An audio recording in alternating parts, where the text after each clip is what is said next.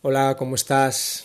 Bienvenido, bienvenida a la Academia de Desarrollo Personal y Liderazgo que he creado especialmente para ti, una persona curiosa, con ganas de descubrirse, con mucha energía y esperanzas por hacer de este mundo un mundo mejor, pero partiendo desde una visión realista, ¿no? Que al final es siempre mejorando uno mismo.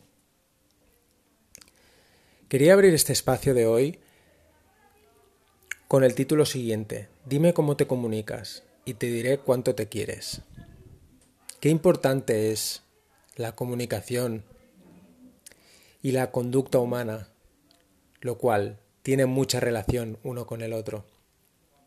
Por tanto, si me permites, voy a abrir esta conversación bidireccional, la cual pienso que puede estar abierta ya no solo a que yo diga y exponga, exponga y reflexione sobre mis ideas, sino que se pueda dar un feedback a través de redes sociales o a través de comentarios que se puedan dejar. Sin más, entonces voy a leer el texto.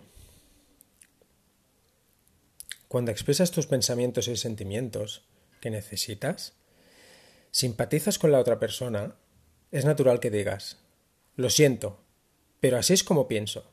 O, lo siento, pero así es como lo siento yo. Si no lo sientes, decir lo siento por tu propio sentimiento de culpabilidad no tiene sentido, ya que ahí estás asumiendo un error debido a la reacción de otra persona. Ese error es el de expresarte abierta y honestamente. Aquí el lo siento, por tanto, pasa de ser genuino y espontáneo a ser un reflejo de tu propia autoestima. Si sentimos que lo que podemos decir puede herir a la otra persona que tenemos delante, adecuemos nuestro lenguaje y comunicación hacia nuestro interlocutor. Si no lo sabemos, ni lo percibimos, actuemos con naturalidad, sin miedo ni bloqueos a equivocarnos. A la que nos guardemos en el cajón desastre, o mejor dicho, en el cajón de mierda lo que pensamos o sentimos como reprimenda, nos hacemos dos cosas, que al final es autoinfligirnos daño. Aumentar nuestra frustración y aumentar el sentido de nuestra culpabilidad. Luego, callarse no es la mejor opción, sino adaptar el mensaje, a no ser que sepamos que lo que nos surge decir es una completa estupidez. Porque, ¿quién piensas que va a ser el receptor final de tu rencor acumulado debido a tu frustración? Obviamente y normalmente los demás. Son aquellos los que pillan. Entonces, es cuando empezamos a pensar y a entremezclar a los demás y su conducta con lo que nosotros mismos hacemos, que es como titular final acumular en el cajón de trapos sucios todo aquello que vimos que hacían otras personas. A las personas podemos influirlas, pero no cambiarlas, ya que de, ya que de ellas depende la decisión final de hacerlo. Las situaciones hay unas que las podemos cambiar y otras que no. Por tanto,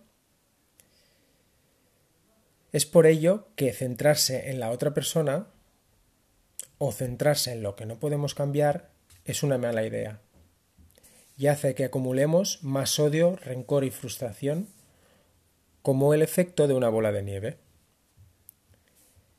Si tan solo nos centráramos en lo que sí podemos cambiar, que normalmente tiene que ver con nosotros, en ese caso expresarnos clara y abiertamente, mejoraría notablemente nuestras relaciones y la calidad de nuestras experiencias.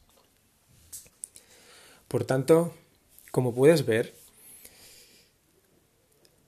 lo que quería dar a entender con este texto es que